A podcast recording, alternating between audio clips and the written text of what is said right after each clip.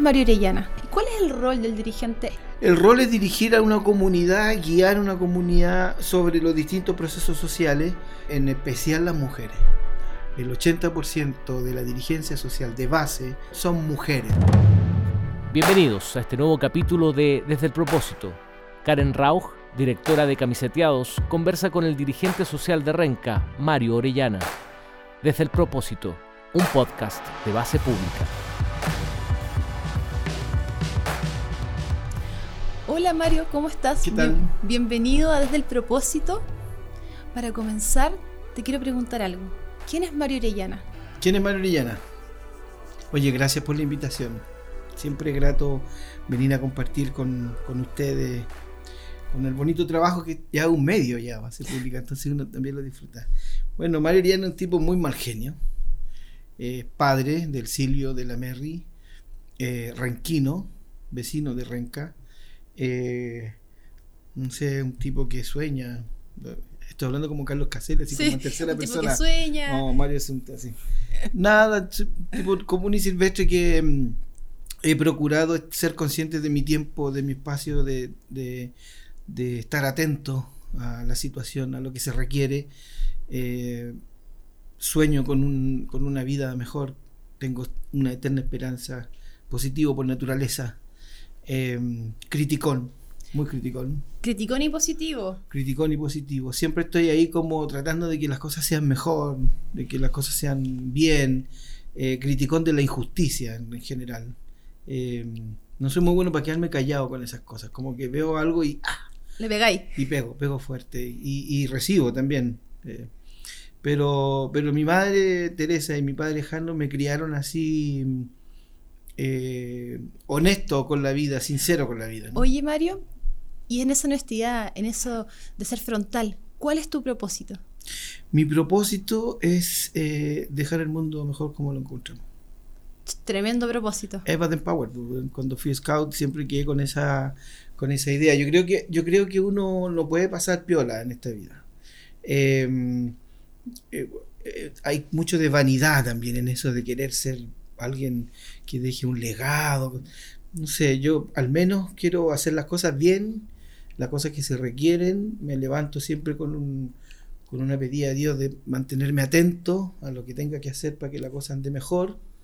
Eh, no duermo mucho. ¿Dormís poco? Duermo poco. Oye, y en esto de hacer las cosas mejor, tú hace varios años ya lideras el diplomado de dirigentes, lo inventaste, lo creaste, creaste una... Lo creamos. lo creaste. Lo creamos, otros. ahí está, ahí trabajamos con la gente de la Fundación Trascender en su minuto, con la mm, Alvear, con la Puli del Techo, con el Chino Morales del Techo, con el DEFE también del Techo, con la Magali de la Corporación de Dirigentes, eh, con Andrés Bodanovich también estuvo con nosotros. Eh, hoy está la Nieve Hernández, que es nuestra directora ejecutiva, la profe La Puli, que es parte del equipo que está en Barcelona, pero que está trabajando con Un nosotros. grupo de personas que Hay se un juntó. equipo, un equipo, sí, sí, no, esta es una idea que surgió eh, principalmente por, por, eh, por el, trabajo que hacíamos con Techo la Corporación de Dirigentes. Chino Barrio, no, no Andrés Barrio nos metió a la universidad a hacer un, un- un diplomado muy chiquito de fomento lector que lo dirigía la profesora Lilia Concha, que también después fue parte del equipo del diplomado, que fue subsecretaria de Cultura también ella. Em, y ahí hicimos ahí un, un diplomado chiquito, éramos 10, 12. Luego vivimos otro diplomado en una universidad privada con el profesor José Ignacio Núñez que nos invitó.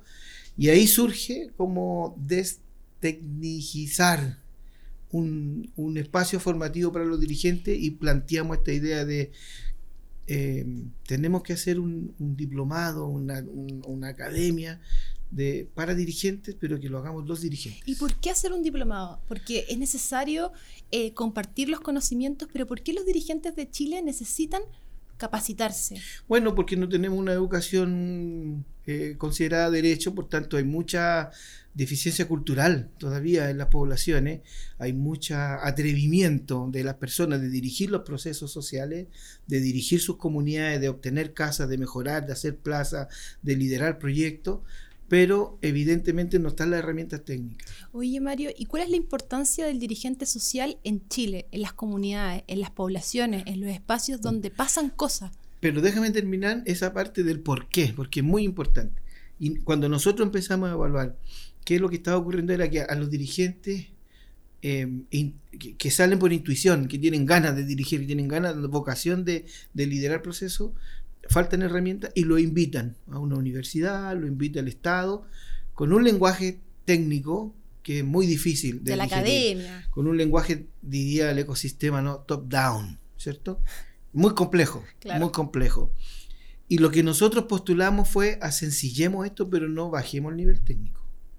A sencillemos un, un, diplomado, un espacio formativo para líderes, para lideresas, que sea exigente, que invite a nivelar, ¿cierto? Eh, equilibrar, ¿no? Invitemos a gente intelectuales interesantes a que vengan a compartir sus conocimientos, pero también demos la exigencia a nuestros pares a que eleven el nivel de conocimiento. Entonces y encontremos un espacio común. Eso es, eso es eh, casi utópico, pero bueno, la utopía sirve para eso, para avanzar. Em, y lo hemos logrado. ¿Y cuál es el rol del dirigente en las comunidades? Porque evidentemente tienen un rol muy importante y quizás que no se ha puesto en valor muchas veces. El rol es dirigir a una comunidad, guiar a una comunidad sobre los distintos procesos sociales, eh, en especial las mujeres. El 80% de la dirigencia social de base, juntas de vecinos, colonia pueden ser los clubes deportivos, que los futbolistas son más hombres, más machistas todavía, pero la mayoría de, la, dirigencia social son mujeres, el 80%, y mujeres aguerridas, dueñas de casa, mamás, algunas mamás solas. Eh, y mujeres chilenas. Mujeres chilenas, no, pero también tenemos mucho haitiana, venezolana, peruana, boliviana. Eh, ya, ya eso ya no es, no es una limitante. No es una limitante, no, no, no. Em, y todas quieren vivir mejor. Y Importante los, eso. los dirigentes están hechos para em, buscar la forma de generar distintas iniciativas que les permitan vivir mejor. Oye, Mario, ¿y qué características tienen estos dirigentes? Porque yo escucho a mujeres aguerridas, mujeres resilientes, con fuerza, pero ¿qué otras características van definiendo estas personalidades? Porque son personalidades que son que marcan y brillan en esos espacios, son faros de luz. Mira, los líderes y las lideresas primero son todos atrevidos, son todos contestatarios, son todos em, soñadores, son luchadores, eh, eh, buscan el imposible, están ahí dando la pelea, tienen perseverancia. Son tan, son tan, eh, ¿Son apasionados. Son tan apasionados en su vocación que, dejan mucho en la familia. Y, entonces algunos, ahora que estuvimos en pandemia y todo funcionaba por WhatsApp, entonces algunos WhatsAppean hasta la 1 o 2 de la mañana, como que el equilibrio se nos pierde. Em, pero no es de mal, no es de mala se donan. No, no, es de mala leche, es como de vocación, hay, una, hay un extremo de vocación. Pero son gente, primero, muy inteligente en todos los aspectos, eh, intuitivamente en lo técnico, gente emocionalmente muy inteligente, socialmente muy inteligente, políticamente muy estratégicos, que no tienen método. Oye, y en esa que no tienen método, ¿el dirigente nace o se puede hacer? No, no sé, ese es como el líder, es como eso, esa es materia para los coaches. Ah, o sea, en el fondo los coaches arman líderes, pero el dirigente nace. Los, los, coaches arman esas definiciones y todas esas cosas del ah, el trabajo en equipo, del líder, este, de, las ocho categorías. Potencia de liderazgo. Claro, nosotros, nosotros los líderes de las comunidades nacen porque hay necesidades. Y hay gente como ellos que detecta esa necesidad eh, y algunos no tienen una vocación de liderazgo, eh, les cuesta hablar en público, pero tienen una sensibilidad respecto a esa necesidad y se disponen a ver cómo diablos resolvemos esta necesidad. Esos son los que están en la población, en las villas, en los campamentos, en los CITE, en las tomas. Em, los liderazgos más productivos están en otro lado. Están en Harvard.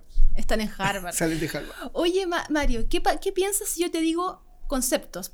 Por ejemplo, pobreza pobreza. Pobreza es una, es una, es una consecuencia de una desigualdad tan grande. Eh, yo creo que una de las mayores vergüenzas que tenemos en, el mundo, en Chile por supuesto, en Latinoamérica, pero en el mundo, yo creo que una de, de las miserias humanas con las que eh, nos, han, nos han forzado a naturalizar en el vivir y hemos sido porfiados de que no queremos vivir en pobreza.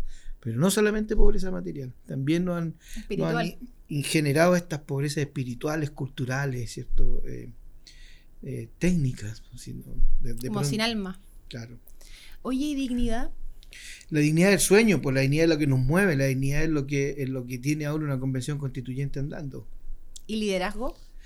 El liderazgo es necesario, pero en el ejercicio del verbo, no, no en la concepción del líder o No la relato. lideresa, sino que eh, liderar es la acción, el liderazgo, y, y ese liderazgo que puede ejercerse en una comunidad por distintas personas en distintos momentos, pensando en el problema común. Pero es algo necesario, lo necesitamos, pero no en el sentido del caudillismo, sino que lo necesitamos más bien en la inspiración. ¿Y en- puede ser compartido? Es y tiene que ser compartido. ¿Y comunidad? La comunidad es la esencia. po. O sea, lo más revolucionario en este minuto, en, este, en estas situaciones neoliberales, es trabajar en comunidad. ¿Éxito? No sé lo que, para dónde va el éxito. Yo creo en el buen vivir. El buen vivir. ¿Y cómo definía el buen, el buen vivir? ¿Cómo vive? ¿Cuál es el, el buen vivir de Mario Orellana? El buen vivir, hay que hay dos, hay dos versiones ahí. Ah, ya, la primera.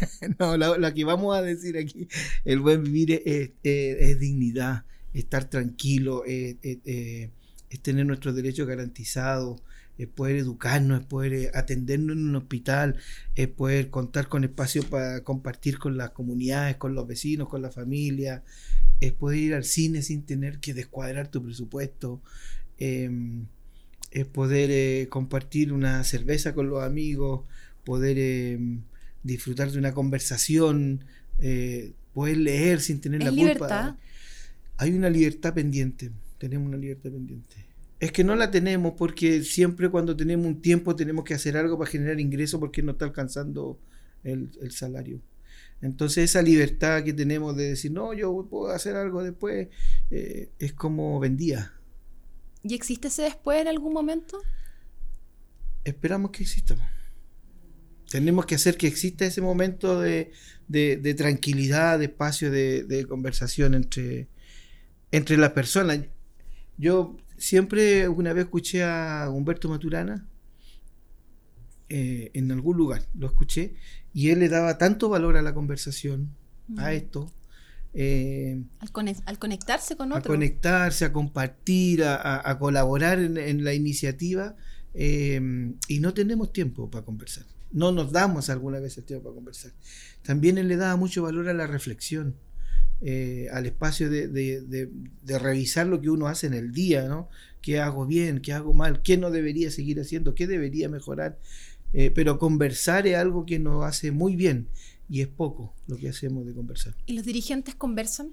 Mucho, mucho. Los dirigentes cuando se toman la palabra hay que estarlo frenando. Eh, hay un problema en general con la sociedad que todos tenemos, que es esta capacidad de escucha, de escucharnos, ¿no? Porque conversar es decir, pero también es escuchar activamente eh, a la otra persona que nos está comunicando algo. Los dirigentes tienen todas las panas que tiene todo el mundo, no son seres especiales, no son superhéroes ni superheroínas, son gente de carne y hueso que tiene una iniciativa, que quiere mejorar la calidad de vida de sus comunidades, que está dispuesta a todo para resolver ese tipo de problemática, pero que no tenemos todas las herramientas. Por eso nacen las escuelas también, porque nos hemos dado cuenta que, que no, se re- no solo está eh, la intuición, el ímpetu, el entusiasmo, sino que también requerimos de ciertas herramientas y que tenemos que tener esas herramientas en un lenguaje que nosotros también lo podamos entender y que también lo podamos explicar después a la comunidad cuando uno habla de mediación, de resolución de Claro. conflictos y aplica el lenguaje leguleyo lleno de, de abogados, a la comunidad no le queda claro. Entonces, cuando tienen el conflicto, dice, ¿cómo era? ¿Cómo era?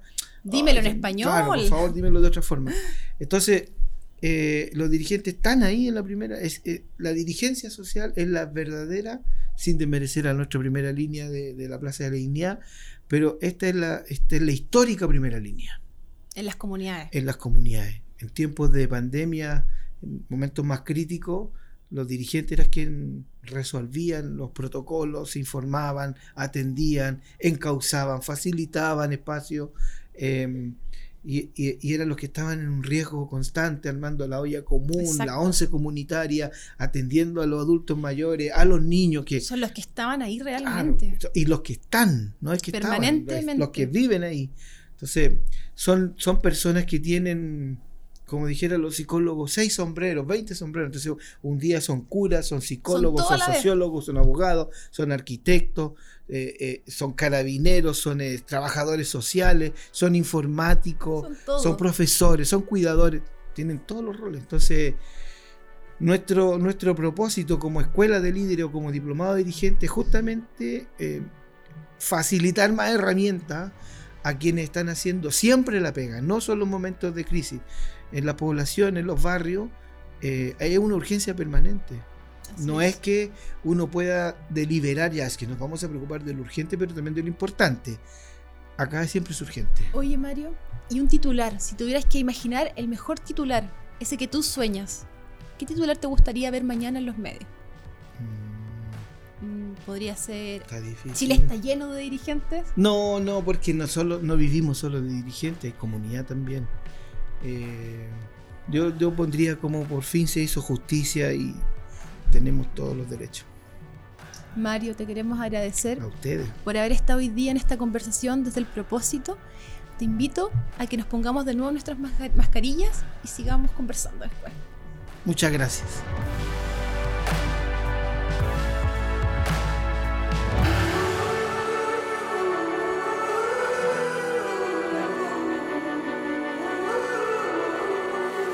Desde el propósito, un podcast de base pública.